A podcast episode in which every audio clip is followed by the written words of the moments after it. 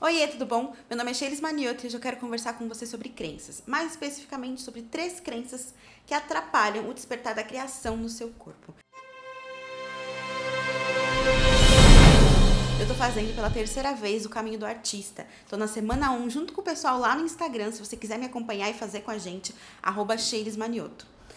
E essa primeira semana tem como tema central justamente a questão das crenças. Então eu resolvi trazer para vocês três crenças que eu fui desconstruindo no decorrer desse processo e de outros processos. Afinal, como eu já deixei bem claro no título, para mim as crenças são é, coisas, são criaturas que se alojam no nosso corpo. Então, uma maneira que eu encontrei de lidar com as minhas crenças, de desconstruir as minhas crenças e de chegar num lugar mais propositivo com relação à minha criação, mais autônomo, foi através do meu corpo. E a primeira crença que eu quero trazer para vocês, ela assim, é uma. Cara, ela mudou completamente a minha vida, virou uma cabeça de ponta cabeça quando ela saiu desse lugar central que ela tinha no meu processo criativo.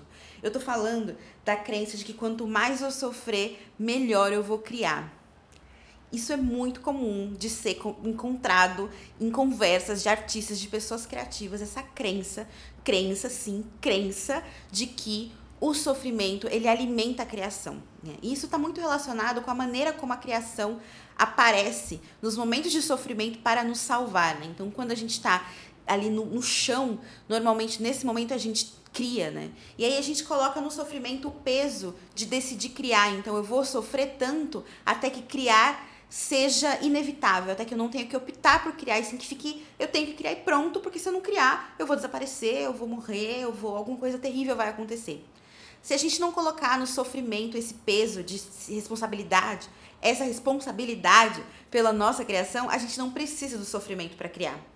Então, essa, esse entendimento para mim tirou basicamente uma determinação que eu tinha de estar sofrendo. Então, eu decidi que eu não precisava sofrer para criar, então eu podia inclusive direcionar minha criação para uma vida mais viva. Olha que coisa louca. O contrário, então, eu passei aí atrás de uma vida mais viva, de um corpo mais desperto, para justamente estar é, mais disponível, mais viva para minha criação me atravessar e não mais morta, mais caída, para que a criação viesse me socorrer. Né? Ao invés de eu fazer uma armadilha para a criação me socorrer, eu preparava o meu corpo para a criação chegar, para a criação querer estar tá aqui, assim como eu quero estar tá aqui.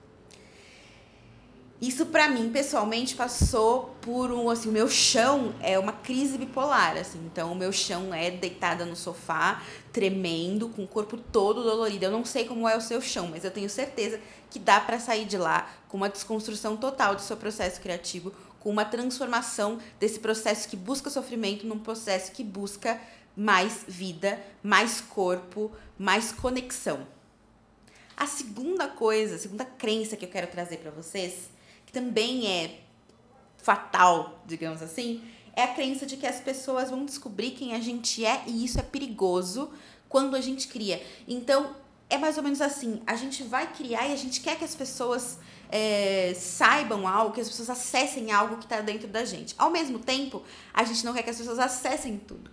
E tem impressão, tem essa impressão de que quando a gente está criando, a gente está se abrindo para tudo isso que tá. É como se a gente abrisse uma janelinha e a pessoa pudesse não ver somente. Pudesse não só ver aquilo que a gente está querendo mostrar, mas também tudo tudo que há para saber sobre nós. E isso, por algum motivo, parece colocar quem a gente é em risco, né? Quase como se a pessoa fosse descobrir sobre a gente algo que a gente ainda nem sabe.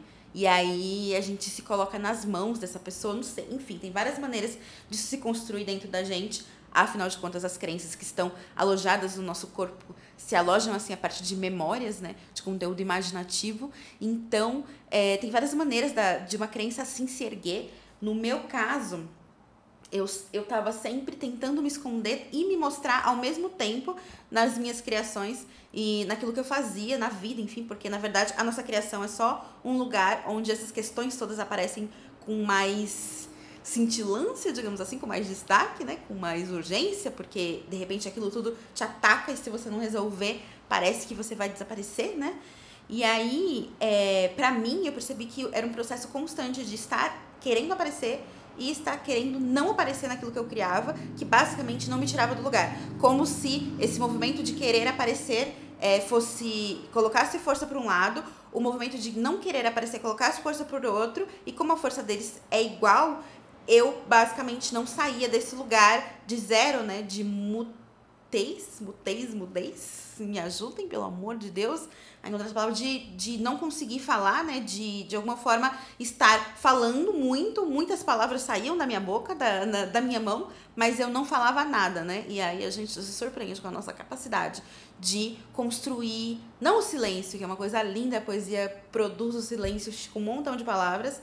Eu tô falando de produzir um entorpecimento da mensagem ali. A gente tem uma, uma fala que tá ali, as palavras são ali, a gente jura que a gente está dizendo, mas na verdade tem um trabalho dentro ali que faz com que a gente esteja ao mesmo tempo dizendo e negando o que a gente está dizendo. E aí parece que nada está acontecendo, vira uma espécie de ponto cego naquilo que a gente escreve. E isso é, transforma, é, coloca a criação né, num papel, num lugar de risco de quem a gente é, que faz muitas vezes a gente evitar criar, a gente evitar se colocar numa relação criativa com o mundo. Afinal de contas, a criação parece ser um risco. Parece que se eu quero criar a minha vida, se eu quero criar na minha vida, eu tô colocando a minha vida em risco. Então, isso também pode gerar uma série de bloqueios, né? A gente prefere então ficar no entorpecimento do que no risco e pronto, não consegue criar. A terceira, e a crença que eu acho que é a mais assim. A que pelo menos foi a que mais me tirou o, a energia vital. Vamos, vamos ser bem direta assim. A que mais me tirou a energia vital é a crença de que a criação é um processo mental. E olha que eu tô falando de uma pessoa, eu, essa pessoa, que sempre teve uma fixação muito grande pelos processos corporais. Eu sempre é, fiz dança, sempre estudei yogas e uma série de outras práticas que passam pelo corpo. Mesmo assim, quando eu ia criar, eu podia jurar, quando eu vou criar, é, e eu sinto né, o meu corpo envolvido agora, isso é uma revolução do momento anterior, lá atrás, quando eu ia criar e jurava que era um processo mental e que jurava que meu corpo estava atrapalhando esse processo mental, esse corpo imperfeito, cheio de por que, que tá cansado agora, sabe?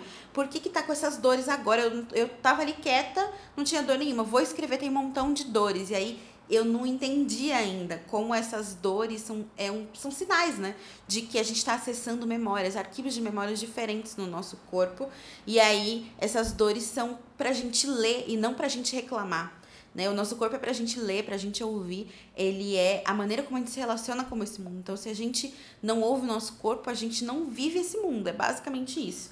Então, essa crença de que a criação era um processo mental limitou muito a minha relação com a criação e especialmente a minha saúde mental nesse processo, né? Porque aí vira uma insatisfação constante com o nosso corpo, vira uma negação constante da energia necessária para criar e uma reivindicação constante para que essa energia esteja disponível. Não é uma energia que também é a energia é, sexual, também é lida como energia sexual, né? Na verdade, é uma energia erótica de relação, está conectado é, com a nossa força de criação e, enfim, na nossa sociedade isso é lido como, for, como essa energia sexual, mas é uma energia criativa, basicamente.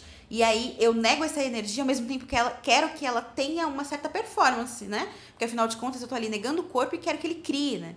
E a criação que passa pelo corpo vai passar então por um corpo negado. E aí vai ser um negócio, né? Imagina.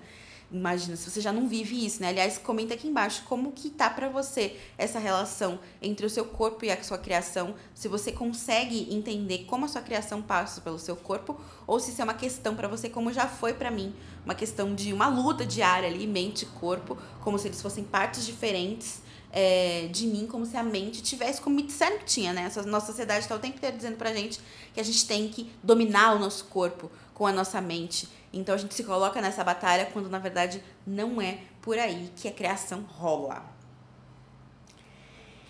E aí, o que vocês acharam dessas crenças? Vocês se identificam com alguma delas? Vocês já conseguiram superar essas crenças? Ou para vocês ainda é uma questão? Comentem, eu quero saber. É, aliás, você deve conhecer alguém que se interessa por esses assuntos de criação, que precisa é, encontrar um caminho criativo no, no próprio corpo, né? Provavelmente alguém e que quer saber mais sobre o despertar da criatividade no corpo. Então, compartilha por aí, espalha. Eu vou te agradecer muito, sempre. É, aliás, se você quiser saber mais sobre isso, sobre como despertar a criação no seu corpo, não esquece de me seguir lá no Instagram, arroba Manioto. E se você quiser não perder nada mesmo, eu mando tudo no e-mail. Tem um link é, no YouTube e no Instagram para você se inscrever na minha lista de e-mails. Acho que é isso por hoje. Eu espero que esse conteúdo tenha despertado aí, jogado umas sementinhas no corpo de vocês, despertado uns, uns fogos que depois viram incêndios. Então acreditem em todos os insights que vieram durante esse vídeo, é para isso mesmo que a gente está aqui. Beijo e até o próximo encontro.